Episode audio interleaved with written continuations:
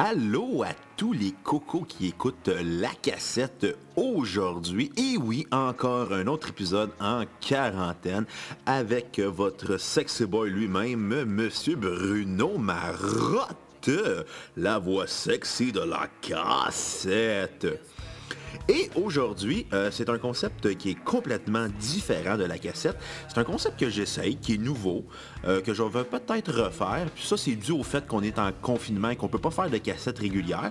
C'est un concept aussi que s'il n'y avait pas de confinement, je le ferais pas. C'est ce qui est un petit peu plate du confinement. D'ailleurs, avant de commencer euh, le concept spécial confinement, euh, j'aimerais remercier tous les gens qui continuent d'écouter la cassette durant la pandémie. Euh, je sais que on est pas moi et Xavier ensemble, malheureusement.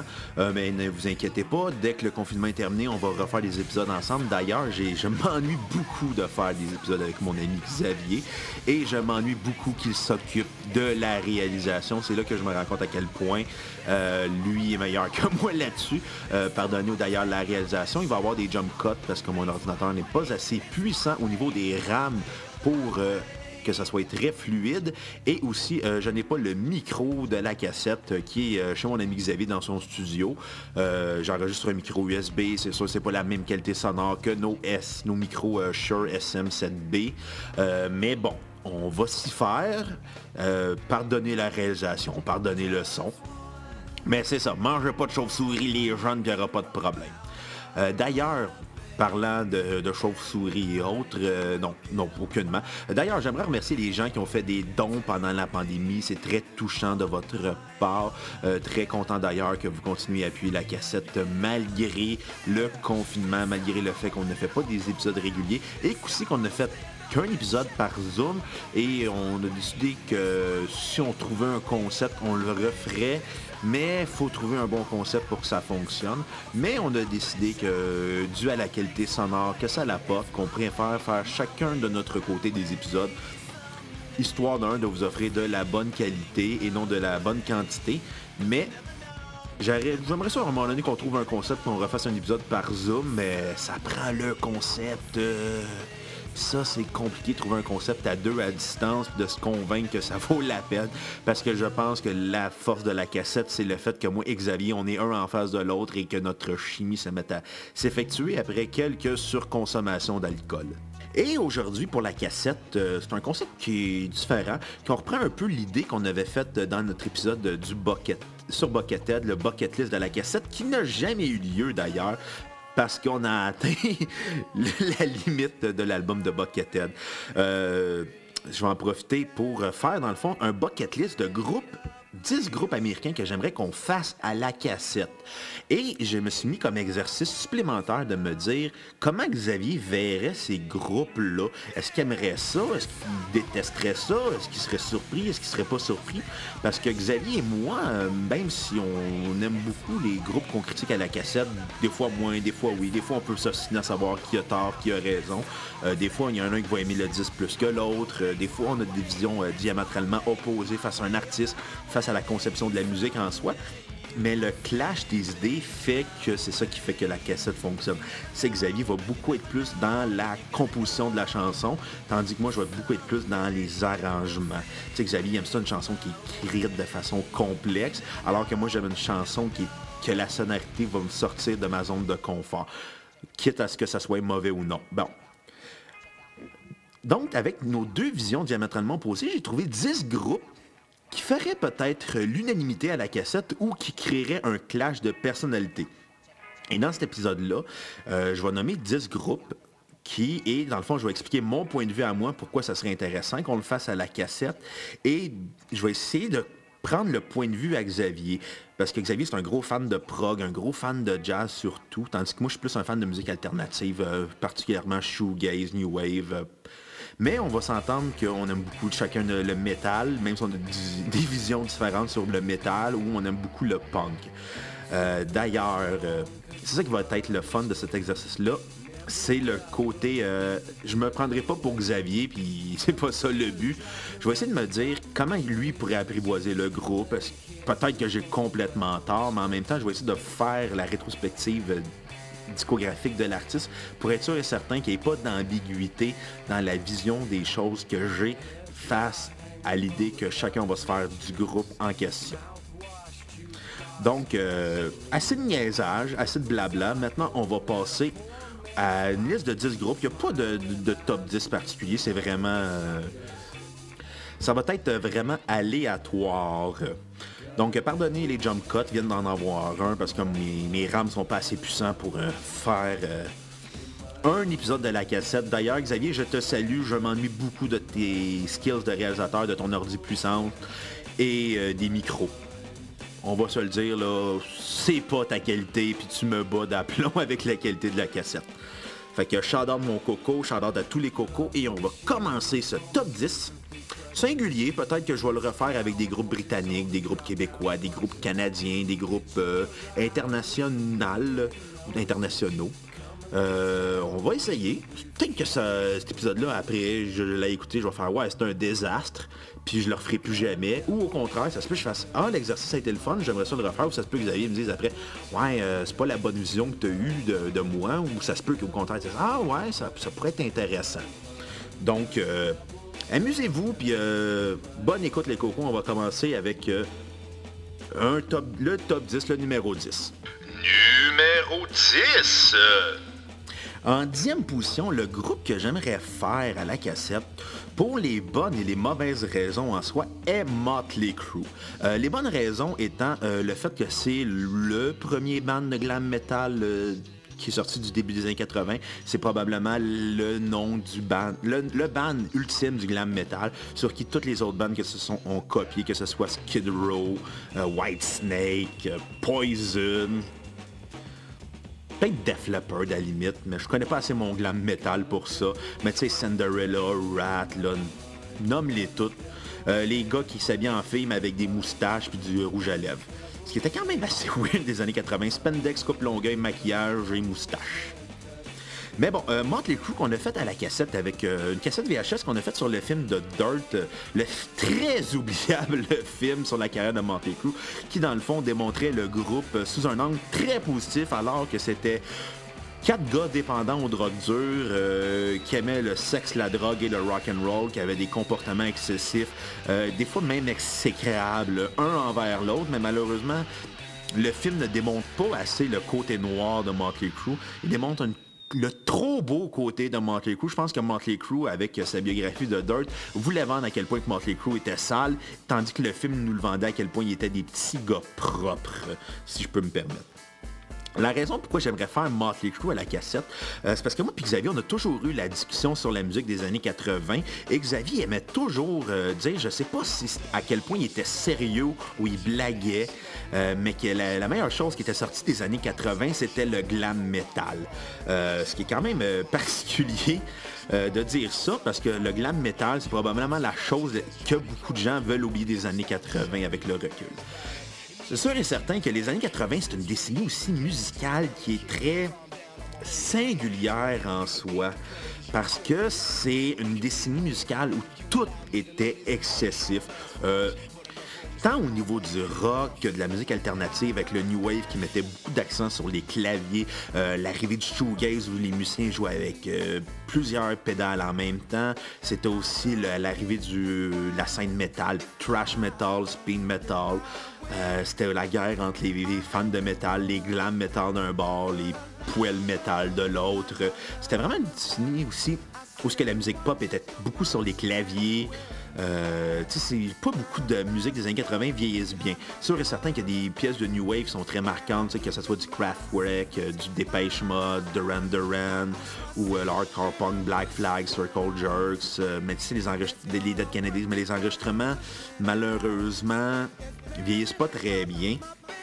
Mais bon, puis moi, souvent, Xavier, moi, Xavier, on avait souvent la conversation sur la musique des années 80. Moi, je trouve que c'est une des décennies les plus riches, tandis que dans son opinion, euh, je sais pas à quel point il était sérieux ou non, mais c'est ça qui me fascinait tout le temps de son opinion sur la musique des années 80. C'est si je devais prendre au sérieux ou non. Puis en même temps, je suis content qu'il était capable de jouer sur la ligne, à savoir euh, ce qui me niaise, ce qui est sérieux. Est-ce que je dois penser qu'il aime vraiment Poison, comme il considère ça comme étant un des plus gros groupes des années 80. Au contraire, il me troll tout le long, puis il réussit à me faire croire que le glam metal, c'est la meilleure affaire des années 80. En même temps, j'aimerais ça aussi connaître son opinion sur Motley Crue à Xavier. J'aimerais ça savoir si vraiment il, il va aimer ça, de la métal. Je sais pas si vraiment il va accrocher à du métal avec des gars en spandex, il va accrocher à des mélodies ultra pop avec des guides très virils, mais qui plaisent aux filles plus particulièrement. C'était une drôle d'époque aussi, le glam metal c'était pas une musique non plus qui était aimée euh, des puristes, c'était pas une musique non plus qui était aimée des gens qui écoutaient autre chose que du glam metal et du rock commercial ou de la pop commerciale. C'était vraiment comme de la... C'était de la pop pour les gens qui aimaient le rock ou c'était du rock pour les gens qui aiment la pop. C'était un drôle de, drôle de contradiction à la fois.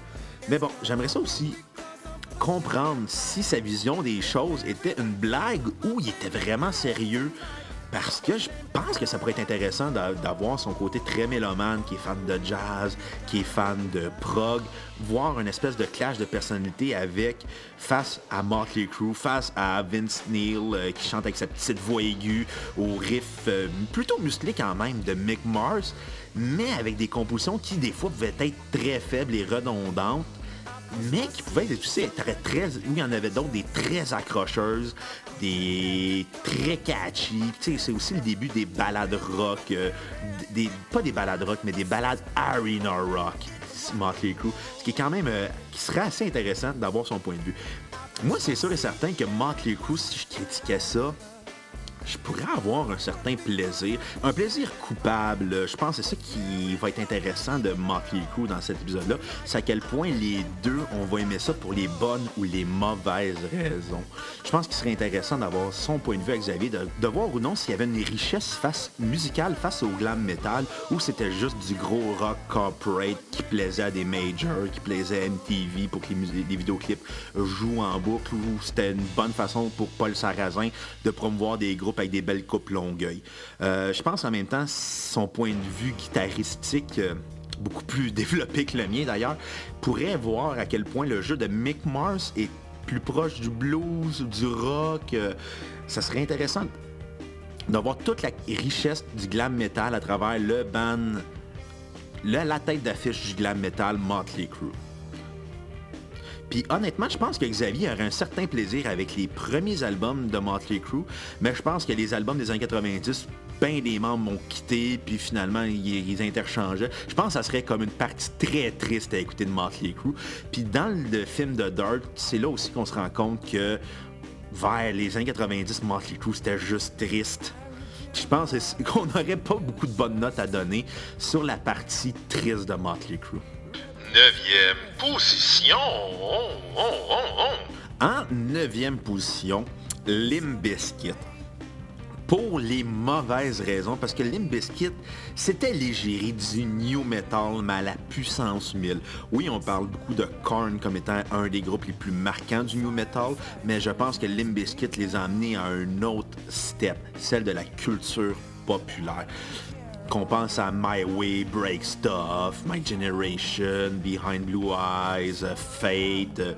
Je pourrais nommer des tonnes de tonnes de Limbiskit à l'appel et honnêtement, ça serait le meilleur best-of du début des années 2000, fin 90.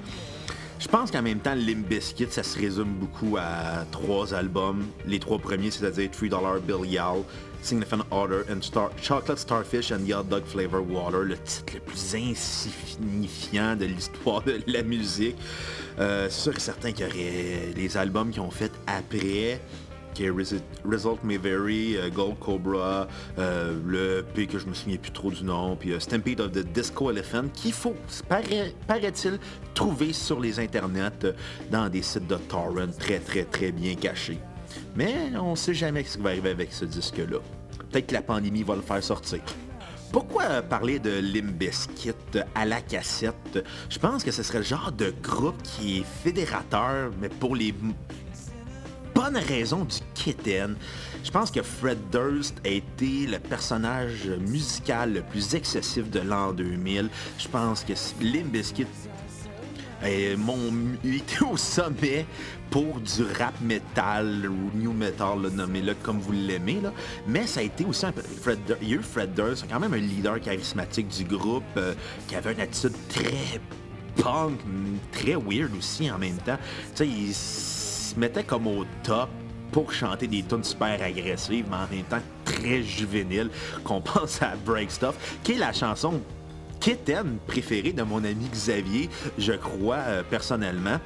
Et d'ailleurs, c'est la chanson que, depuis une couple de jours de l'an, à minuit pile, c'est la tune qui part à chaque année, puis on démarre tout sur Break Stuff notre nouvelle année. Je pense que c'est un des coups qui est le plus fier d'ailleurs de faire euh, pour les gens. C'est comme son Rick Roll à lui. Break Stuff de Limp Bizkit, c'est Rick Roll, c'est Never Gave You Up de Rick Astley pour Xavier. Puis en même temps, c'est une des tonnes qui émettent non-stop quand il n'est pas dans la pièce puis que le contrôle euh, Bluetooth du speaker, il, va, il se cache dans une pièce, met break stuff, puis là, tout le monde fait comme « Oh, Xavier! » Ou tout le monde est comme « Just one of those days, when you wanna wake up! » Puis là, Xavier arrive, puis il se met à chanter, puis à rapper comme Fred Durst. C'est une des affaires qui me fait le plus rire quand j'étais avec Xavier. Mais en même temps, si on faisait Limbiskit à la cassette, ça réglerait un mystère. Le groupe pour lesquels on connaissait ces chansons à Musique Plus seulement, parce que je pense pas de mémoire qu'un nous deux ait possédé un disque. Moi, j'ai possédé le Best of, mais je pense pas qu'un nous deux possédait vraiment un disque de Limbiskit. Mais en même temps, on pourrait voir à quel point ce groupe-là était capable d'être accrocheur, d'être fédérateur, je sais pas si le bon terme, et de voir à quel point le new metal, est-ce que c'était aussi pire que on le pensait ou au contraire, un groupe comme Limp Bizkit qui était au sommet méritait d'être au sommet ou peut-être que c'était vraiment une caricature et il y avait une bonne raison de détester le, new metal le, a.k.a. le glam metal du début des années 2000. Hey, on suit la logique des choses. Mais en même temps, moi, je pense que j'éprouverais un certain plaisir à écouter du Limp Bizkit pour la cassette, mais je pense que ça se résumerait beaucoup au single parce que je pense qu'à un moment donné, je pognerais mon Waterloo puis je trouverais ça redondant. Puis les derniers albums qui ont été faits de Limp Bizkit, J'aurais une, une, certaine curiosité morbide à écouter qu'est-ce qu'ils ont fait, voir est-ce qu'ils ont été capables de se renouveler en tant que band de, new metal, ou au contraire, ils n'ont jamais été capables de décrocher de ça, du new metal, puis sont accrochés, quitte à ce que ça soit un peu pathétique, mais en même temps, ils donnent aux fans du bon vieux Limp Bizkit. Parce que Limp Bizkit n'aura jamais révolutionné la musique et ne révolutionnera jamais la musique non plus, mais ils ont été capables d'être fédérateurs, euh, puis d'être un des un le groupe peut-être le plus important de l'an 2000. Euh, je pense que Xavier a un peu la même vision que moi de Limp Bizkit, c'est-à-dire un plaisir coupable d'un band qui surjouait euh, sa colère adolescente, qui aimait jouer gros, puis c'est ça qui était peut-être le fun de Limp Bizkit, c'était trop gros pour qu'est-ce que c'était. Puis les gars, je pense, l'assumaient un peu beaucoup même. Et c'est ça qui est fait au charme de Limp Bizkit. Je pense que ce serait le genre de band qu'on aurait un plaisir coupable chacun à faire, mais on ne donnerait pas des grandes notes au disque. Puis en même temps, dans la vision de Xavier, je pense qu'il trouverait peut-être une certaine richesse au niveau des riffs de, de Wes Borland, parce que oui, il quand même un bon guitariste qui faisait des bons riffs accrocheurs. Et je pense que c'était ça la force de Limp Bizkit, d'être accrocheur. Puis je pense que Xavier comprendrait peut-être une meilleure richesse de Limp Bizkit que moi qui verrais plus ça comme étant une sorte de, de, de bande phonée qui reprenait euh, les riffs de guide de Rage Against the Machine. Mais en même temps, je pense qu'il serait capable de comprendre le second degré de Limp Bizkit, puis ce qui en ferait une discussion très enrichissante entre nous deux, alors que moi, je verrais juste Fred Durst euh, faire son douchebag puis chanter haut et fort qui veut briser des choses à coups de chaîne, ça. Huitième position. En huitième position, l'artiste que j'aimerais beaucoup faire à la cassette est Beck. Euh, c'est un artiste qui a jamais été sur la même planète musicale sur chacun de ses albums. Puis ça, je fais pas référence à sa religion qui est la scientologie. Là, inquiétez-vous pas, on n'en parlera pas. Mais c'est ça, Beck, ça n'a jamais été quelqu'un qui avait une ligne directrice de carrière. Tu sais, lui pouvait faire un album. Ses premiers albums, c'est des albums low-fi. Mais après, il est arrivé avec euh, du folk, de la musique expérimentale, de la pop, du R&B, du soul, du hip-hop. On n'a jamais trop su quelle a, n'a jamais eu une suite logique à ses albums. Il a toujours été dans la musique alternative, il a toujours été à fond, il a toujours voulu expérimenter, explorer, il a toujours été très pop, très accrocheur, très catchy. Mais il n'a jamais réussi à perdre ses fans. C'est ça qui est une de ses forces. C'est que oui, son album va sonner plus weird, oui, son album va sortir de ta zone de confort, du bec que tu étais habitué d'écouter, mais il était capable de garder ses fans avec lui et de s'en faire des nouveaux à chacun de ses albums. C'est quand même une force assez incroyable. Il n'a jamais réussi à se perdre malgré tous les changements de ligne directrice qu'il y avait. Puis je pense aussi que c'était la force de Beck, c'était d'accepter que Beck, à chacun de ses albums, c'était jamais la même affaire. Et en même temps, Beck, euh, oui, il y a beaucoup de disques. J'ai pas eu la chance de toutes les écouter parce que je pense qu'il y en a plus d'une douzaine. Mais c'est un artiste qui est très prolifique, euh, très accrocheur, qui n'a jamais eu peur de changer. Quitte à déplaire des fans, quitte à en gagner des nouveaux, peu importe. Mais c'est le genre d'artiste qu'on écouterait à la cassette, moi et Xavier, qu'on aurait un plaisir. Mais on n'aurait pas chacun le même plaisir sur les disques. Je pense que Xavier a, des disques apprécierait plus que moi, puis et vice-versa. Puis je pense aussi que la force de Beck, c'est qu'il y a aussi un côté très jazzy, très blues dans sa composition, très folk aussi. Et il serait capable d'aller chercher sur chacun de ses albums une perception différente de moi et Xavier. Puis c'est le genre d'artiste que Xavier aimerait beaucoup parce que justement, c'est un artiste qui n'a pas peur d'essayer des choses, qui n'a pas peur d'expérimenter, qui peut aller euh, dans le jazz, dans le blues. C'est un artiste aussi qui, vaut la peine d'être découvert. Beck, on connaît beaucoup son succès comme Loser, Devil's Cut, mais il y a beaucoup plus que ça dans la carrière de Beck. c'est un artiste aussi que, j'ai vu en show à la Place Belle, je pense en 2018. Et c'est vraiment un showman incroyable. c'est un gars qui a du fun à être sur scène. Puis c'est une mission du fun à être avec lui sur la scène.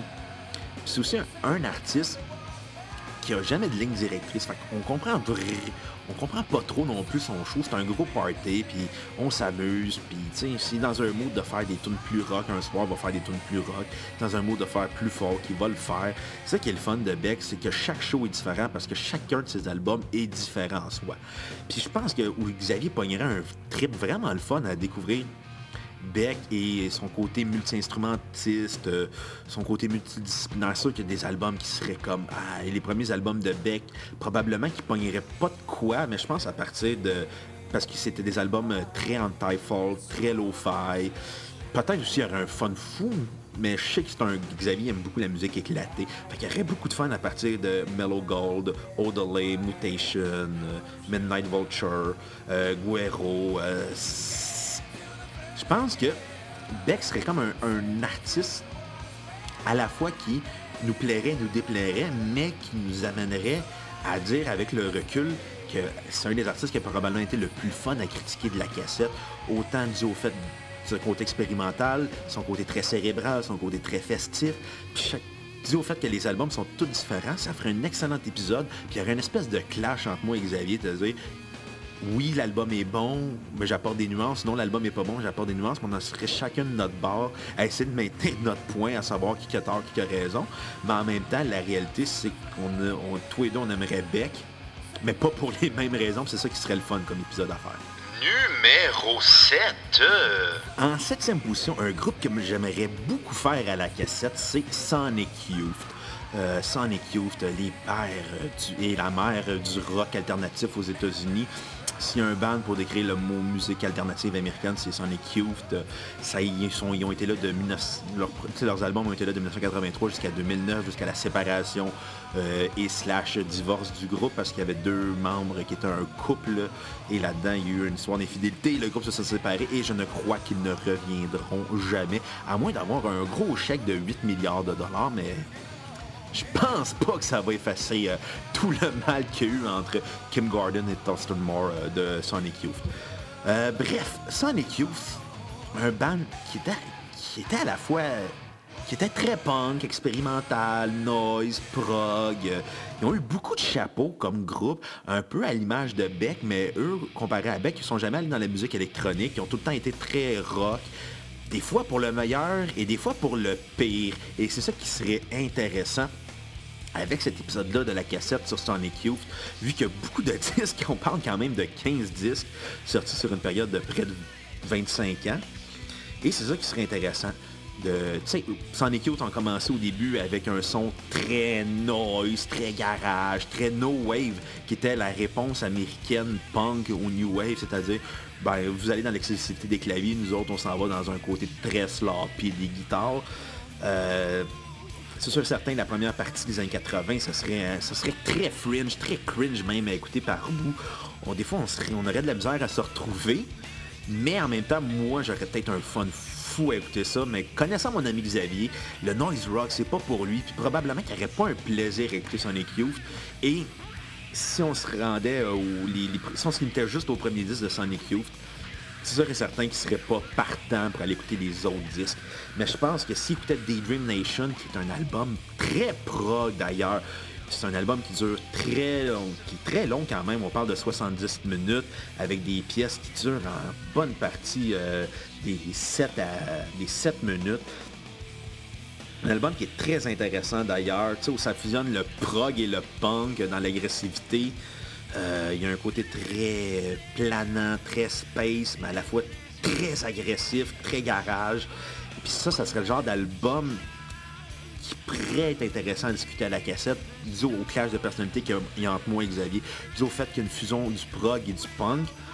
Ça pourrait, ça pourrait être, avoir du fun, mon ami Xavier, je pense que ce serait le genre de disque qui aimerait, mais tu sais, un espèce d'album de façon crève-cœur. Tu l'aimes en même temps, tu y trouves des défauts, mais tu continues à l'écouter pareil parce que tu le trouves bon, même si tu trouves beaucoup de points faibles, tu continues à l'écouter, mais tu dis en même temps, les points faibles, c'est les points forts d'un autre, puis les points forts à moi, c'est peut-être les points faibles d'un autre. Ce serait le genre d'album qui aurait une bonne discussion dû à son clash de personnalité. Je pense que Sonic Youth, vraiment, si on le faisait à cassette, on aurait vraiment du fun à partir, je pense, de, des Dream Nation, jusqu'à à peu près, euh, je, pourrais pas dire, je connais pas, je connais Sonic Youth, je connais leur gros album Dirty, euh, Goo, euh, Nation, qui valent, c'est les albums de Sonic Youth qui valent la peine d'être écoutés.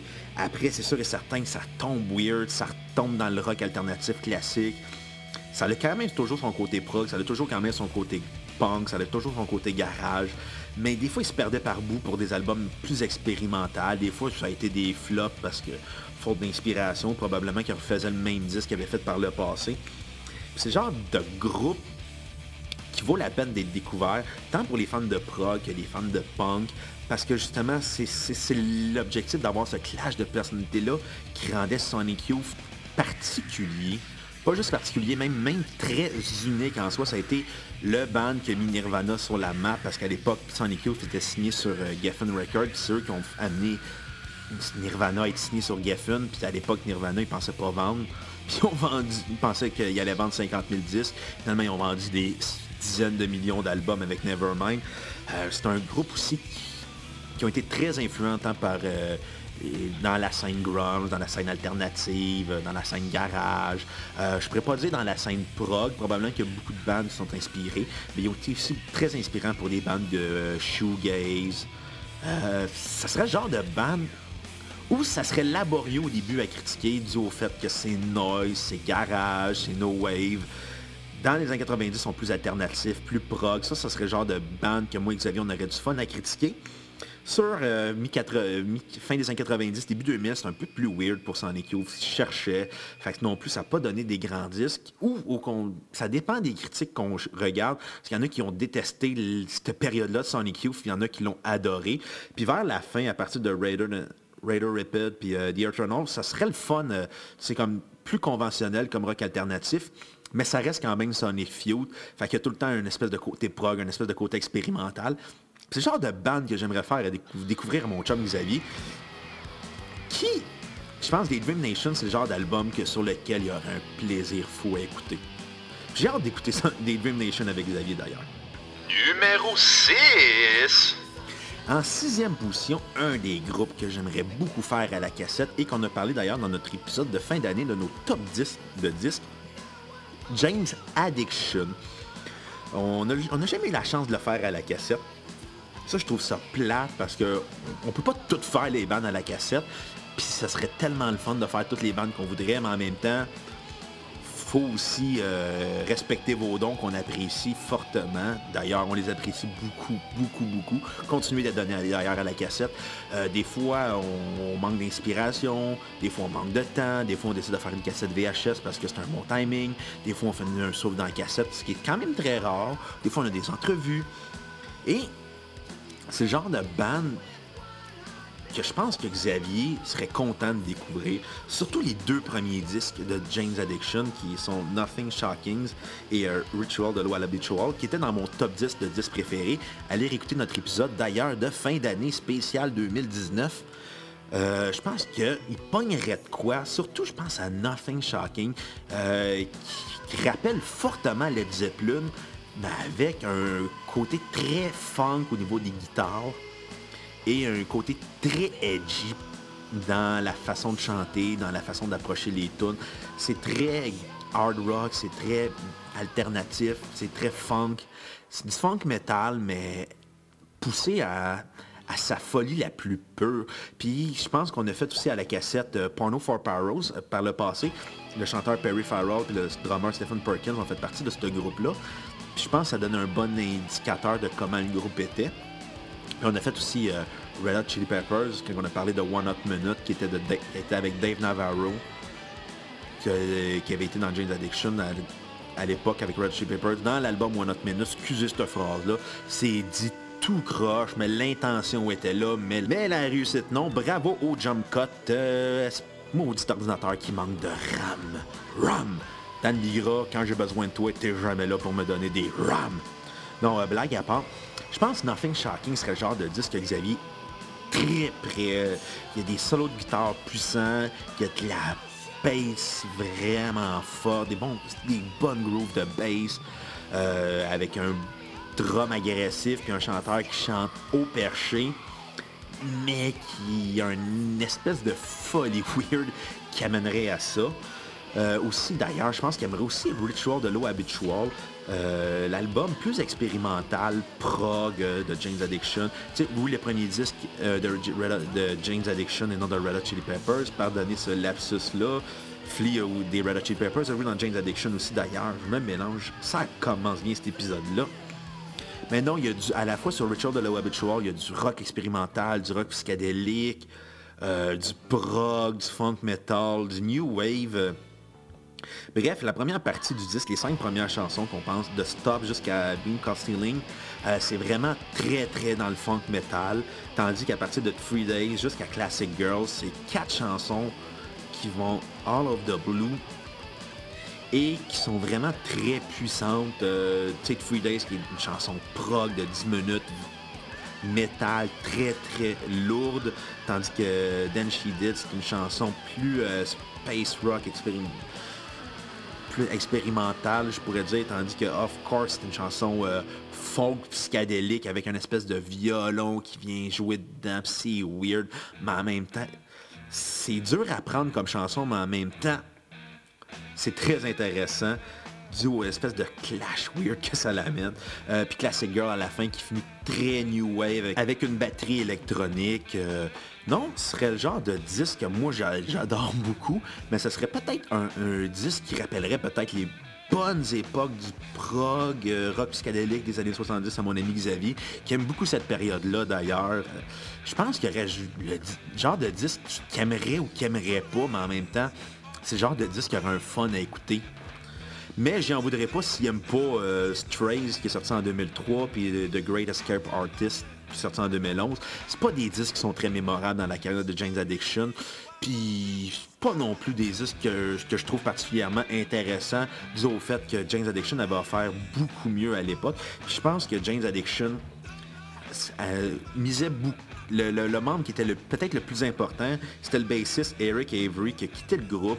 Ça a toujours été in and out avec. Euh, la réalisation euh, entre les membres n'a jamais été parfaite parce que quatre gosses à la drogue dure, l'héroïne, la coke. Euh, tu sais, un bon mélange explosif qui fait qu'un groupe toffe pas, c'est-à-dire la surconsommation de drogue dure.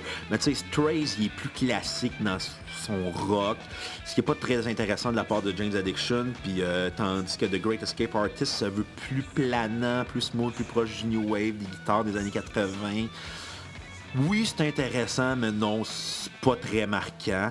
Mais je pense que juste pour les deux disques, Nothing Shocking et Richard de la Witch Wall, ça vaut vraiment la peine de faire un épisode sur James Addiction. Et je pense que je serais content de faire découvrir ce groupe-là à mon ami Xavier. Je pense en même temps que c'est genre un groupe qu'il aimerait faire aussi un épisode avec sa blonde. Parce que je pense que les deux, ça les toucherait. Surtout les. juste les deux premiers disques valent la carrière de Tank Addiction. Les deux autres, on peut les oublier, ils sont pas si importants que ça. Numéro 5. En cinquième position, le house band à Jimmy Fallon au Tonight Show, The Roots. Un groupe que je, quand même que je, possédais un disque dans ma, ma vie qui était How I Got Over. Euh, un bon disque de jazz et pop. Je pense que ça, ça serait le genre de groupe qui ferait triper mon ami Xavier, parce que c'est un gros fan de jazz et de, des, des, mauvais jeux de mots sur le jazz. Hashtag, veux-tu qu'on en jazz? D'ailleurs, Xavier, je l'ai trouvé très drôle, ton jeu de mots. On aurait dit un, sketch des Big Bois, ton jeu de mots. Et d'ailleurs, euh, je pense que The Roots, ce serait le genre de groupe qu'on aurait du fun à faire la cassette du au fait, c'est jazzy, c'est hip-hop, il y a des cuivres, il y a des percussions, c'est pas juste bass guitar, drum, puis il y a quelqu'un qui rappe par-dessus. Non, non, c'est vraiment très jazzy, très gros. Euh, c'est vraiment une musique de party. Des fois, c'est plus smooth, des fois, c'est plus planant. Puis, euh, comme je sais que Xavier aime beaucoup le jazz, je pense qu'un groupe comme The Roots pourrait lui amener euh, une modernité au jazz qu'il aimerait redécouvrir avec le temps. Parce que oui, le jazz, c'est bien beau réécouter des classiques, mais le jazz, c'est aussi une musique qui se perfectionne avec le temps. Il y a toujours des nouveaux styles de jazz qui arrivent. Puis, dû au fait que oui, il y a un côté hip-hop, euh, oui, il y a une espèce de côté funk, un côté RB, soul. Je pense qu'un groupe comme The Roots, ça apporterait beaucoup de richesse dans nos découvertes musicales à moi et Xavier. Et je pense que ce serait le genre de groupe que Xavier réécouterait par la suite puis qu'achèterait les vinyles en disant Hey Marotte, regarde le nouveau vinyle que j'ai acheté. Puis il serait tout fier de me le montrer. Puis avec raison d'ailleurs, parce que je pense que le jazz a eu beaucoup de dérivés, euh, surtout par exemple au trip-hop, au hip-hop même, pour beaucoup d'artistes, le, jazz dans le hip-hop, ça a été très important. Mais je pense que cette bande-là, il y, aurait du fun à le faire découvrir à plein de monde qui aime le jazz en disant tu connais The Roots. Probablement qu'ils vont dire oui parce que The Roots c'était tout le temps au Festival de jazz de Montréal. Mais je pense qu'il y aurait du fun à faire découvrir ça aussi à des fans de hip-hop. Puis probablement que ça ça, ça, peut-être que ça lui ferait beaucoup plus aimer le hip-hop, euh, mais style jazz. Je pense pas qu'il accrocherait à un, du hip-hop avec des beats électroniques, mais je pense que ça, il serait, il serait curieux de découvrir des artistes jazz hip-hop. Puis en même temps, connaissant Xavier, même si le hip-hop c'est pas son bag, je pense que le jazz hip-hop, ça serait dans ses cordes à lui. Puis je pense qu'il triperait vraiment fort là-dessus. Quatrième position. En quatrième position, un artiste que j'aimerais faire beaucoup ou un groupe dépendamment de comment vous le voyez, de Jimi Hendrix Experience. Un, probablement le plus grand guitariste de l'histoire de la musique. Euh, c'est sûr et certain, c'est tout le temps une question de goût, de perception pour beaucoup de gens, savoir lequel est le plus grand guitariste de tous les temps. Mais bon, on va dire que c'est le plus grand guitariste gaucher de tous les temps. Hashtag Jimi Hendrix is in my team. Donc, euh, blague à part, euh, Jimi Hendrix, c'est vraiment il y a eu un avant puis il y a eu un après Jimi Hendrix dans l'histoire du rock. Puis euh, quand on a fait Cream à la cassette, on sentait beaucoup l'influence de Jimi Hendrix parce que quand Jimi Hendrix est arrivé en Angleterre, il y a beaucoup de guitaristes comme Eric Clapton qui ont pogné euh, une déprime en disant que je serais jamais capable d'accoter ce gars-là parce que le gars était électrique, jouait avec ses dents, il mettait sa guitare en feu, il a pété, il avait aucune considération pour son instrument euh, au niveau physique, mais il y avait une considération pour son instrument au niveau musical. C'est un gars qui apportait des solos de guitare ultra fuzzés, qui avait une façon de jouer unique en soi, que beaucoup de guitaristes tentent de recopier encore aujourd'hui. Mais c'est un gars qui avait une vision euh, à la fois psychédélique, blues, rock, euh, acide. il se limitait pas euh, dans une façon de travailler. Malheureusement, il est mort très tôt, à 27 ans. Ce qui rajoute encore plus à sa mythique euh, d'ailleurs, pas juste le fait qu'il joue avec une Stratocaster à l'envers. Euh, il a juste fait trois albums dans sa carrière. Oui, il y a eu beaucoup d'albums posthumes. Est-ce qu'on vraiment va les considérer si on va les faire à la cassette? Je ne pense pas. Je pense qu'on va juste se limiter à The Jimi Hendrix Experience parce que c'est ça qui vaut la peine vraiment dans la carrière de Jimi Hendrix. Puis moi, j'aime beaucoup Jimi Hendrix. Euh, j'ai jamais eu la chance d'écouter les disques au complet pour des raisons X, Y, Z. J'avais le best-of, puis ça me suffisait. Mais honnêtement, avec le recul euh, de mon jeune temps, j'aurais dû posséder l'intégralité des albums de Jimi Hendrix. C'était de loin un des plus grands guitaristes de l'histoire de la musique. Est-ce que c'est le plus grand Probablement de l'histoire du rock, oui. Euh, c'est sûr et certain qu'il y a beaucoup de guitaristes blues qu'on pourrait nommer là-dedans, des guitaristes jazz. Est-ce que le métal aussi, est-ce qu'on considère le métal comme du rock? Bref, euh, une sorte de débat qu'on pourrait avoir euh, de façon longue et complexe, mais je pense que peut-être dans le top 3, top 5 des plus grands guitaristes de tous les temps, je pense que c'est de façon incontestable que Jimi Hendrix est probablement un des plus grands guitaristes de tous les temps. C'est ça qui rajouterait au plaisir de faire un épisode à la cassette sur Jimi Hendrix. Euh, c'est sûr qu'on connaît tout Jimi Hendrix. Xavier le connaît, moi je le connais. On le connaît pas en profondeur, mais je pense que ce serait le genre d'artiste qu'on aimerait faire tous les deux, dû au fait qu'il y a un son très fuzzé, qu'il a un côté très expérimental. Il y a même dans le prog, des fois, son dernier album, Electric euh, Ladyland, il y a la chanson Voodoo Child qui dure 15 minutes, c'est un long solo de guitare euh, psychédélique. Ça pourrait être le genre d'artiste où tout le long on aurait du fun à critiquer. Puis on le critiquerait pour des raisons différentes, mais de la mais avec le même positivisme, je pense que Xavier verrait tout son talent de technicalité, la complexité de ses solos, mais à la fois qui était simple, que beaucoup de gens ont pu reprendre, mais qui était profond à la fois. Tandis que moi, j'entendrais le son fuzzé des guides, j'entendrais le côté space, euh, stoner qu'il y avait avec ça. Ce serait le genre d'artiste fédérateur à la cassette où on probablement, peut-être pas que qu'on donnerait des 10 sur 10, assurément. Euh, probablement qu'on donnerait des excellentes notes, mais bon. C'est le genre d'artiste qu'on aurait juste du fun à critiquer à la cassette, qu'on aurait du fun à faire durant notre semaine.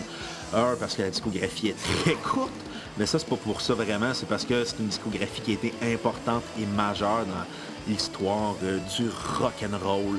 Et je pense que c'est le genre de guitariste que Xavier aurait aurait du fun à critiquer. Puis moi, ce serait ce genre de guitariste que j'ai du fun à critiquer.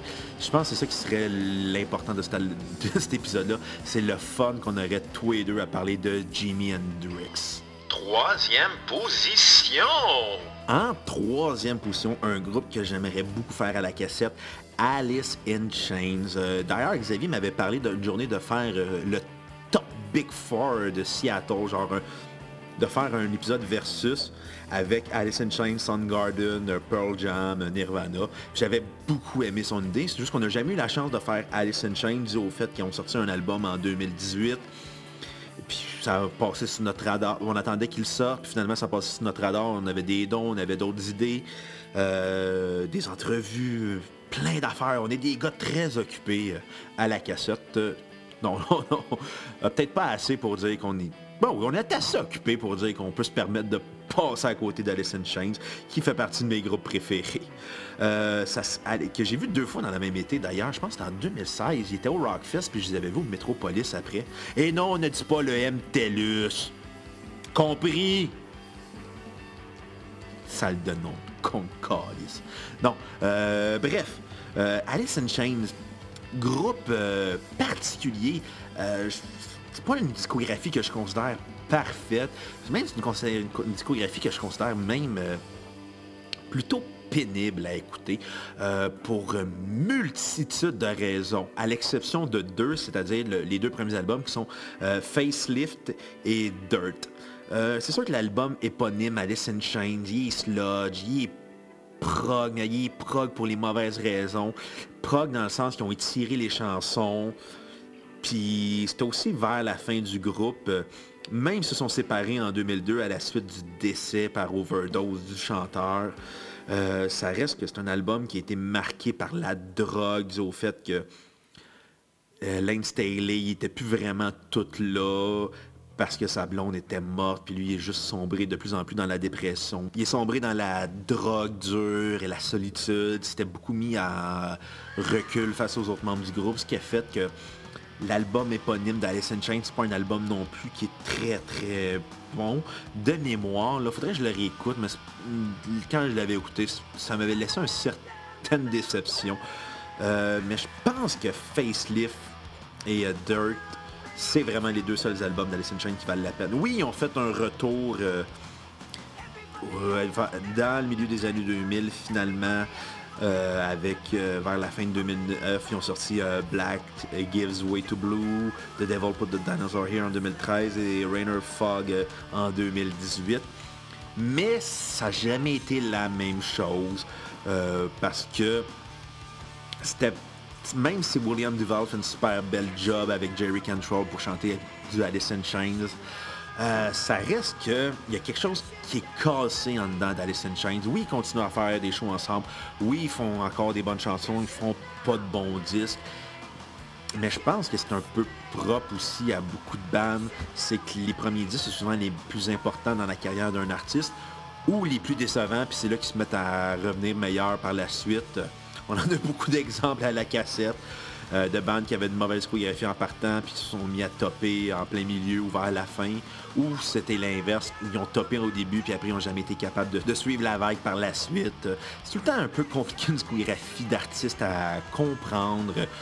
Souvent, il y a des bandes que souvent leurs discographies vont être moyennes du début à la fin, ou ça va être genre un bon disque, puis tout l'eau c'est oubliable. Malheureusement, avec Alice in Chains, c'est ce genre de groupe-là.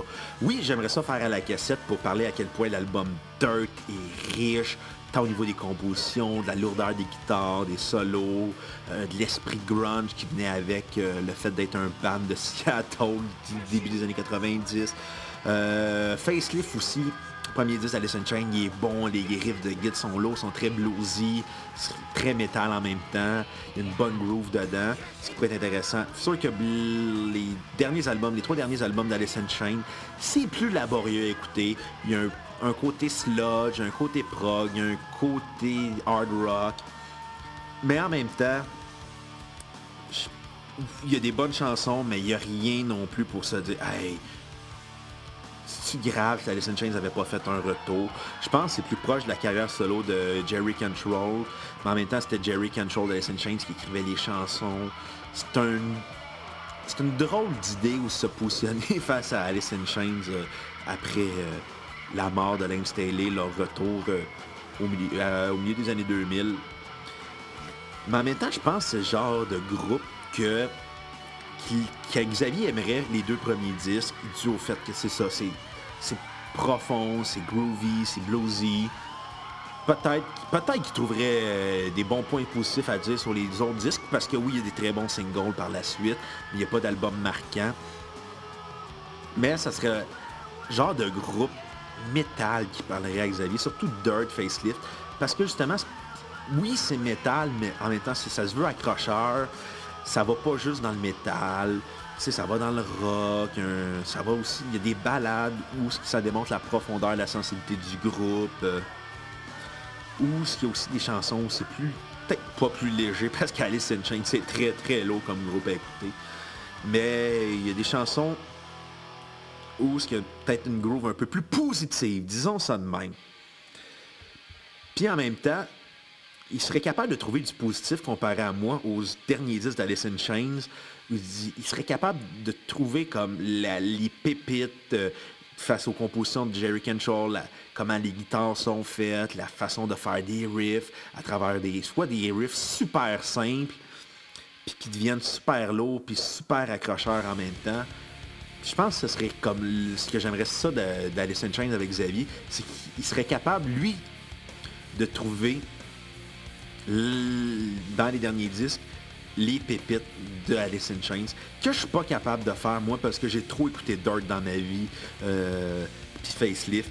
Je pense que ce serait mon jugement, il est trop altéré par ça. Puis ça, que je serais content d'avoir un, oreille vierge d'Alice in Chains avec Xavier, c'est que lui comprendrait mieux Alice in Chains dans le fait d'écouter leur discographie en même temps que d'avoir écouté la discographie de façon éparpillée comme moi j'ai fait. Numéro 2. En deuxième position, un groupe que j'aimerais beaucoup faire à la cassette est le groupe metal progressif Mastodonte. Euh, avec Autant il allait dans l'expérimentation, euh, autant il allait dans le jazz, il allait dans le blues, euh, dans le rock, mais aussi très dans le metal et surtout dans le prog. J'avais fait écouter ça à un ami que moi et Xavier, on a en commun. Puis quand j'avais fait écouter la, la tune, j'ai fait aïe aïe, le drum, il est vraiment jazz pour un groupe de métal. Puis je pense que c'est le genre de groupe que Xavier, je sais pas si Xavier connaît ou connaît de nom et de réputation ou il a beaucoup écouté, mais ce serait le genre de groupe que Xavier aimerait beaucoup. Même si c'est du métal prog, des fois c'est plus c'est plus dur des fois à apprivoiser du metal prog parce que le défaut du metal prog, c'est qu'il joue beaucoup sur la, virtuosité et non sur la composition. Euh, je pense principalement à Dream Theater et autres euh, groupes metal euh, prog dérivés de ce genre-là. Mais là-dessus, je pense que Mastodon sait se démarquer des autres groupes justement parce qu'ils aiment jouer sur la lourdeur du son, la, la, pesanteur des guitares, de la batterie puis de la basse. Pardonnez encore ce jump cut. C'est un groupe aussi qui justement a une façon très accrocheuse de rendre ses compositions. Ils sont trois chanteurs en plus dans le groupe. Ils n'ont pas des belles... Ils ont des voix lourdes, très rock, très... Ah! c'est pas des voix dégueulasses, là, mais c'est des gars qui ont pas des grandes voix, mais qui le savent, qui n'ont pas des grandes voix. Puis, c'est aussi la force de Mastodon, c'est la modestie du groupe. Ça a beau être des virtuoses, ça reste quand même qu'ils savent qu'ils ont un produit à offrir à leurs fans et non juste un trip de dire je vais faire un solo 10 minutes pendant une tune complète. Non, non, ils ont ce côté-là modeste qui apporte beaucoup au groupe. C'est un groupe aussi qui est beaucoup associé à Alice in Chains, Deftones, euh, Queen of the Stone Age, euh, parce qu'ils ont beaucoup tourné avec ces groupes-là. Le genre de groupe aussi qui, qui même si c'est prog, moi j'aime ça justement dû au fait que ils sont pas là en train de vouloir montrer leur virtuosité, ils sont pas là en train de vouloir montrer à quel point ils sont capables de faire des tunes complexes.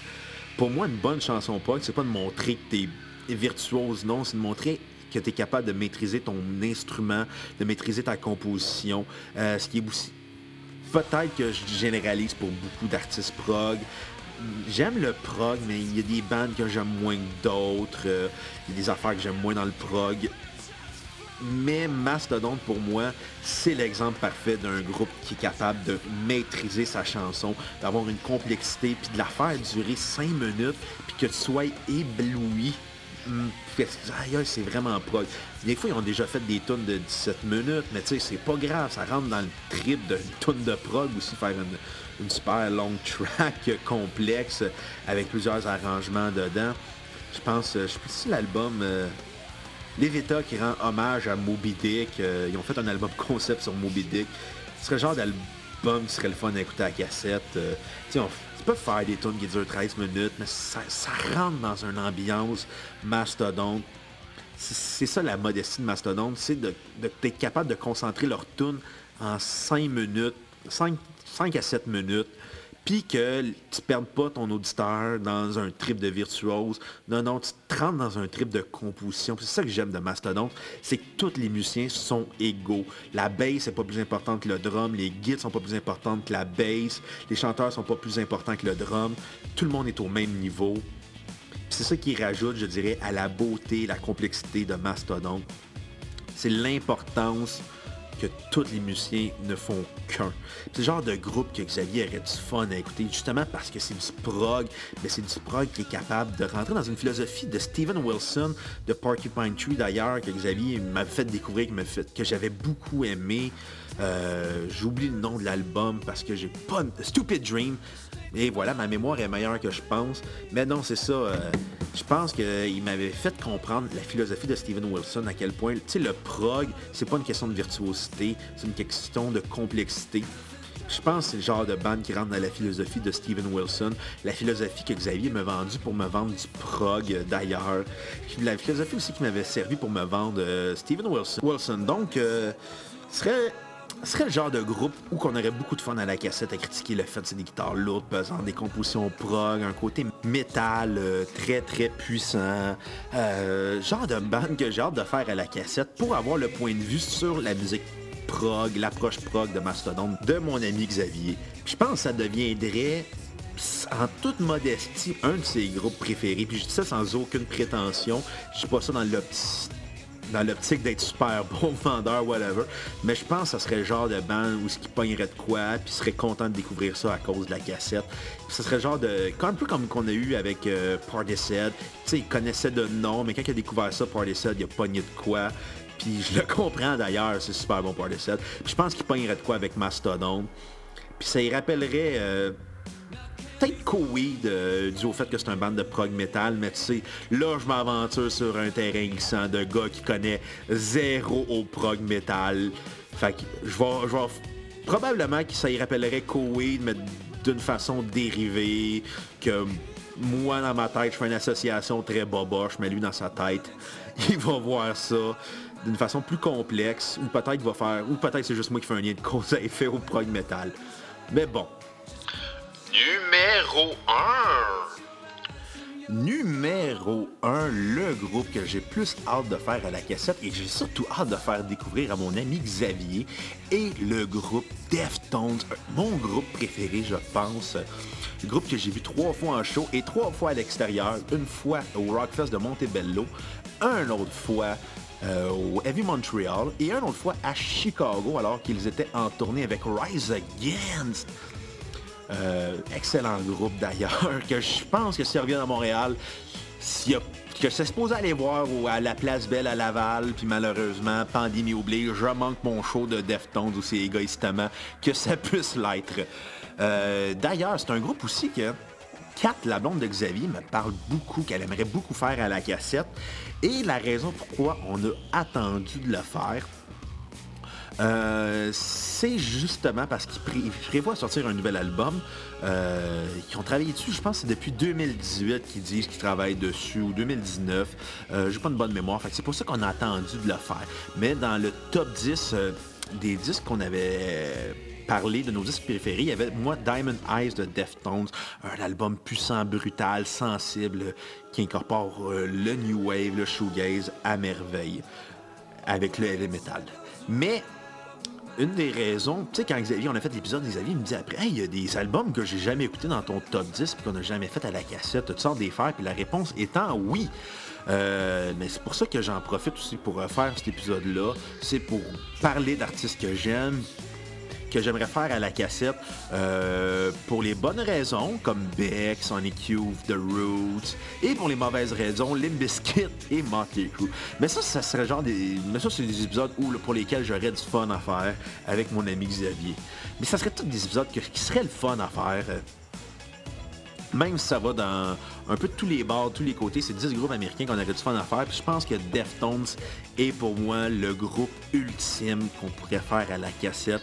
Euh, c'est le genre de groupe que ils ont une ligne directrice qui est euh, métal avec influence new wave, mais c'est tout le temps différent d'un album à l'autre. Euh, le premier album, Adrenaline, qui est plus new metal, puis dès le deuxième album, avec un de Fear, Deftones s'est détaché du mouvement new metal. Ça ne tentait pas d'être associé à Korn, Limp Bizkit, Mojo et compagnie. À partir de la Round of Fear, ça devient plus expérimental, euh, c'est beaucoup plus brut aussi, euh, c'est beaucoup proche aussi du hardcore, euh, du post-hardcore même. À partir de White Pony, ça va dans un peu, l'album va dans toutes les directions. Il y a autant des influences de hip-hop, de new wave, de punk rock, de musique alternative de space rock. Ça va vraiment un album qui va un peu partout. Euh, l'album éponyme de Deftones après est un peu plus lourd, plus métal, plus mainstream, plus alternatif dans sa façon, plus métal alternatif dans sa façon de faire. Euh, c'est pas, pas, non plus le meilleur album de Deftones. Il y a eu euh, le très controversé Saturday Night Wrist euh, parce que le groupe a fait se séparer. Pardonnez ce jump cut weird là. J'ai hâte d'avoir des nouveaux RAM dans mon ordinateur. Il y a eu ensuite euh, l'album Eros, qui on ne sait pas s'il va voir le jour ou non. Euh, l'album qui était le retour aux sources de Deftones, euh, qui finalement n'a jamais eu lieu dû à l'accident automobile de leur bassiste Chi Chang, décédé des, suites de l'accident, des complications cardiaques, parce que son corps n'a pas été capable de, de survivre au choc des années plus tard. Ensuite, il y a eu euh, Diamond Eye euh, qui est sorti en 2010, qui est mon album préféré de Deftones. Très lourd, très puissant, très brutal, mais très sensible à la fois. C'est là qu'on voit que Deftones est à son meilleur, et justement parce qu'il était à leur meilleur dû à l'urgence de créer euh, dans leur situation. Il y a eu ensuite des disques que j'ai moins accroché, mais qui sont quand même bons. Euh, je vais nommer, voilà. Commence très bien, Bruno, bravo. Ouvre ton Wikipédia la prochaine fois, pauvre con. Euh, je pense à l'album Kono Yakan, qui est quand même bon, mais tu sais, qui est plus plus mainstream dans sa façon de faire de Deftones. On retrouve moins le côté expérimental, New Wave. L'eau, c'est vraiment comme ça se veut on your face, mais on dirait trop un wrap-up de Diamond Eyes. Puis eu Gore euh, par la suite, qui était lourd, qui était pesant, puis qui surprenait, qui était aussi très intéressant. D'ailleurs, on avait fait euh, Team Sleep à, la cassette, euh, un side project de Shino Rock qui est très new wave, shoegaze, hip-hop, expérimental, un petit peu côté métal. Euh, c'est comme une espèce de synthèse de ce que lui aime musicalement comparé aux autres membres de Deftones qui sont beaucoup plus dans le métal ou le hardcore. Donc, ça restait un, un, side project intéressant, mais c'était pas Deftones. Et euh, pourquoi j'aimerais en parler à la cassette? Parce que justement, c'est une discographie qui est riche, qui n'est pas parfaite, mais qui a des excellents disques. C'est le genre de groupe que mon ami Xavier aimerait faire à la cassette parce que c'est un groupe qui surprend d'album en album.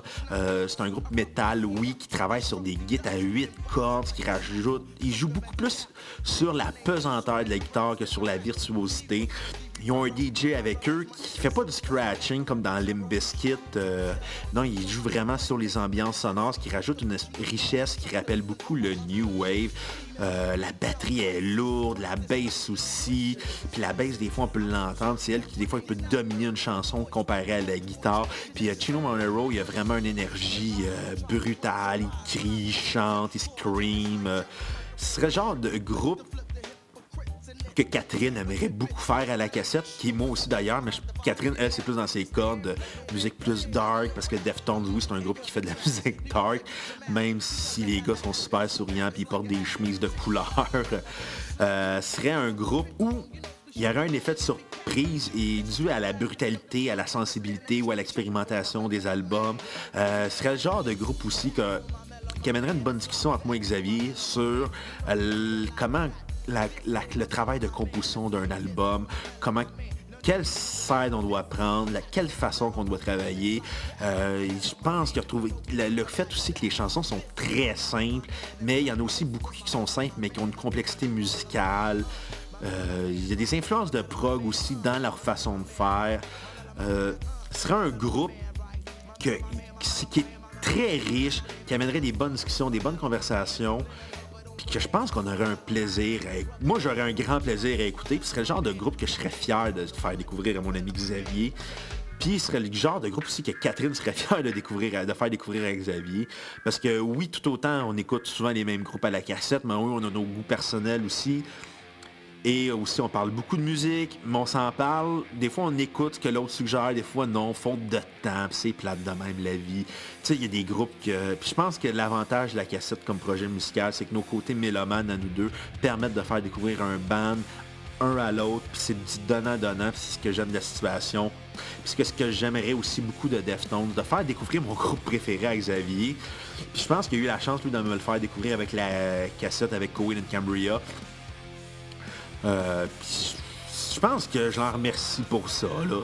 Il m'en a tellement parlé pendant des années. Fait aussi bien que la cassette ait servi à ça, me faire découvrir son groupe préféré.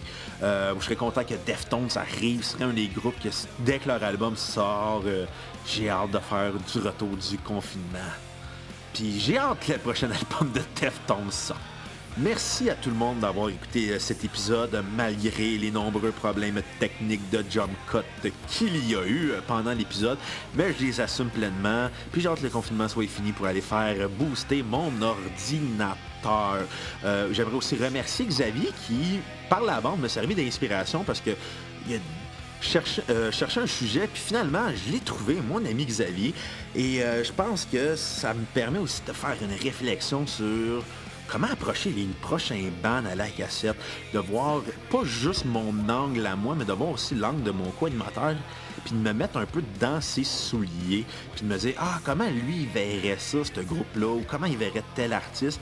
Puis je pense qu'avec le recul, pour les prochaines cassettes, probablement que je vais prendre, je vais écouter le disque dans l'optique de me dire comment Xavier le prend, ce disque-là, puis comment je le prends moi aussi. Euh, tu sais, on a beau euh, critiquer des disques, ça reste qu'on n'a quand même pas des mêmes visions musicales, la même façon de voir des compositions, la même façon de voir des arrangements, mais ça reste que le fait de parler de musique, qui est notre passion à tous les deux, fait que ça nous fait nous enrichir et probablement que je vais me servir plus de, sa façon de critiquer dans l'avenir pour voir les disques d'une autre façon qui est la mienne.